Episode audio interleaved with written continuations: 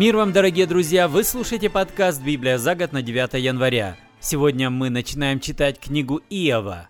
Первые две главы из нее, а из Нового Завета продолжаем читать Евангелие от Матфея. Книга Иова, глава 1. Перевод Российского библейского общества 2001 года. Жил в земле Уц человек по имени Иов. Был он непорочен и честен, боялся Бога и сторонился всякого зла. Родились у него семеро сыновей и трое дочерей, и владел он семью тысячами коз и овец, тремя тысячами верблюдов, пятью сотнями пар валов, пятью сотнями ослиц и великим множеством слуг. Был он величайшим из всех сынов Востока. Его сыновья по очереди устраивали в своих домах пиры, посылали они за сестрами, приглашая их есть и пить вместе с ними. А когда заканчивались пиршественные дни, Иов приглашал их к себе на обряд освящения. Ранним утром он приносил жертвы всесожжения за каждого из своих сыновей, ибо так рассуждал Иов.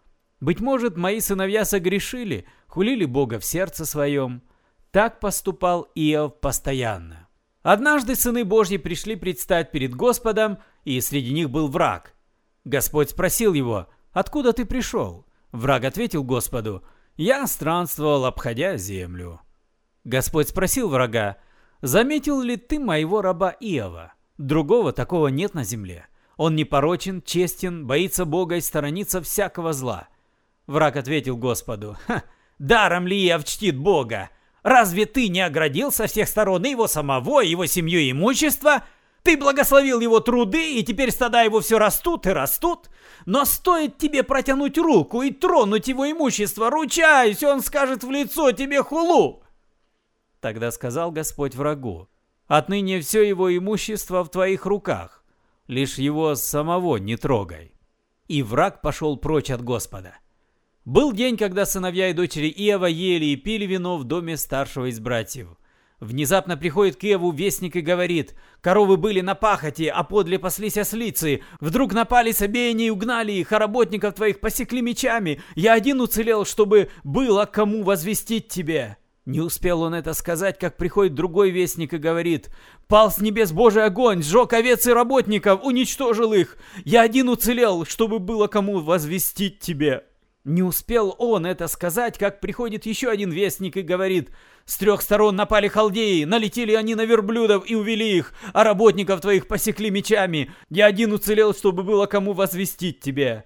Не успел он это сказать, как приходит еще один вестник и говорит, Твои сыновья и дочери ели и пили вино в доме старшего из братьев, и вдруг ураган налетел из пустыни и обрушил все четыре стены, рухнул дом на твоих детей, и они погибли. Я один уцелел, чтобы было кому возвестить тебе».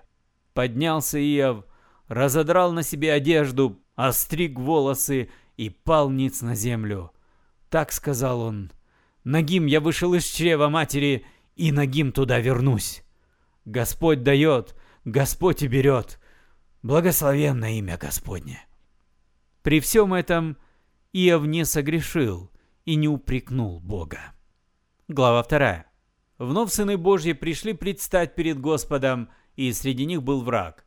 Когда и он предстал перед Господом, Господь спросил его, «Откуда ты пришел?» Враг ответил Господу, «Я странствовал, обходя землю». Господь спросил врага, «Заметил ли ты моего раба Иова?» Другого такого нет на земле. Он непорочен, честен, боится Бога и сторонится всякого зла. Он все еще тверд в своей непорочности, хотя ты и подстрекал меня погубить его безвинно. Враг ответил Господу, «Кожа за кожу! Все, что есть у человека, отдаст он за свою жизнь. Но протяни руку, тронь его кости, его плоть, ручаясь, он скажет в лицо тебе хулу!» Господь сказал врагу, «Отныне он в твоих руках, только жизнь ему сохрани». И враг пошел прочь от Господа. Он поразил Иова болезненными нарывами с головы до пят, и тот, взяв черепок, чтобы скрести нарывы, сел на кучу пепла. Жена сказала Иову, «Ты все еще тверд в своей непорочности? Похули Бога и умрешь!» Он ответил ей, «Ты говоришь как безумная. Неужели мы будем принимать от Бога только хорошее, а плохого не примем?» И при всем этом не согрешил Иов в своих речах. О несчастье Иова услышали трое его друзей и пошли к нему каждый из своей страны. Элифас из Теймана, Билдат из Шуаха и Цафар из Наамы. Они встретились, чтобы вместе идти к Иову, соболезновать ему и жалеть его. Они увидели его издалека и не узнали. Тогда они громко зарыдали, разодрали свои одежды и стали посыпать головы пылью, кидая ее к небу. Семь дней и семь ночей сидели они рядом с ним на земле, не говоря ни слова, ибо видели, как велико его страдание.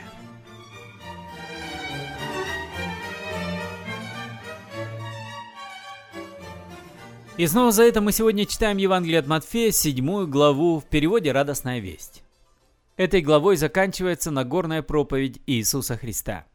«Никого не осуждайте, и вас Бог не осудит, потому что каким судом судите, таким Он осудит и вас, и какой мерой мерите, такой Он отмерит вам.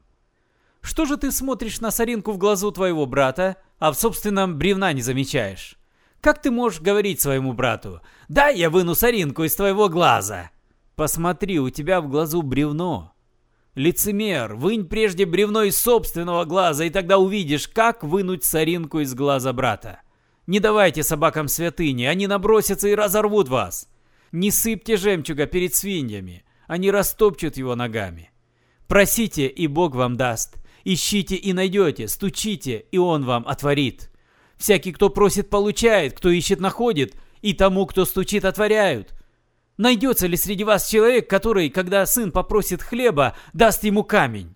А если попросит рыбы, даст ему змею? И если вы, люди дурные, умеете дать своим детям что-то хорошее, тем более ваш Небесный Отец одарит добром того, кто просит его. Так вот, все, что хотите, чтобы делали для вас люди, делайте для них и вы. В этом законы пророки. Входите через узкие ворота, потому что широки ворота погибели и просторная дорога туда ведущая, и тех, кто идет по ней, много. Как тесны ворота жизни, узка туда дорога, и мало тех, кто находит ее.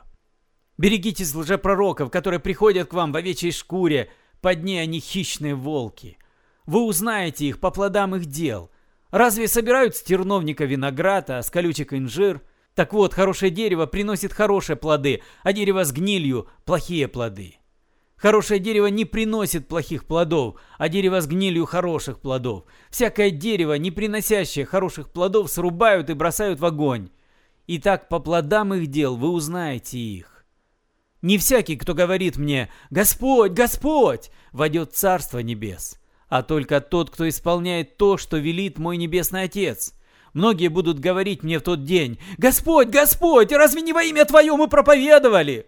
Разве не именем Твоим изгоняли бесов? Разве не именем Твоим совершали множество чудес?» Но я им тогда отвечу, «Я никогда вас не знал. Уходите от меня, творящее зло». Итак, всякого, кто слушает эти слова мои и исполняет их, можно сравнить с благоразумным человеком, который построил свой дом на камне – Польет дождь, разольются реки, подуют ветры, обрушатся на этот дом, но он не рухнет, потому что стоит он на камне. А того, кто слушает эти слова мои, но не исполняет их, можно сравнить с безрассудным человеком, который построил свой дом на песке. Польет дождь, разольются реки, подуют ветры, обрушатся на дом тот, и рухнет он, и останутся от него одни развалины. Когда Иисус закончил свою речь, народ дивился его учению – ведь он учил их не так, как учителя закона, а как человек, облеченный властью от Бога. Вы слушали подкаст «Библия за год» на 9 января. С вами был Петр Тюкало. Спасибо за внимание. До свидания, до следующей встречи и благослови вас Господь.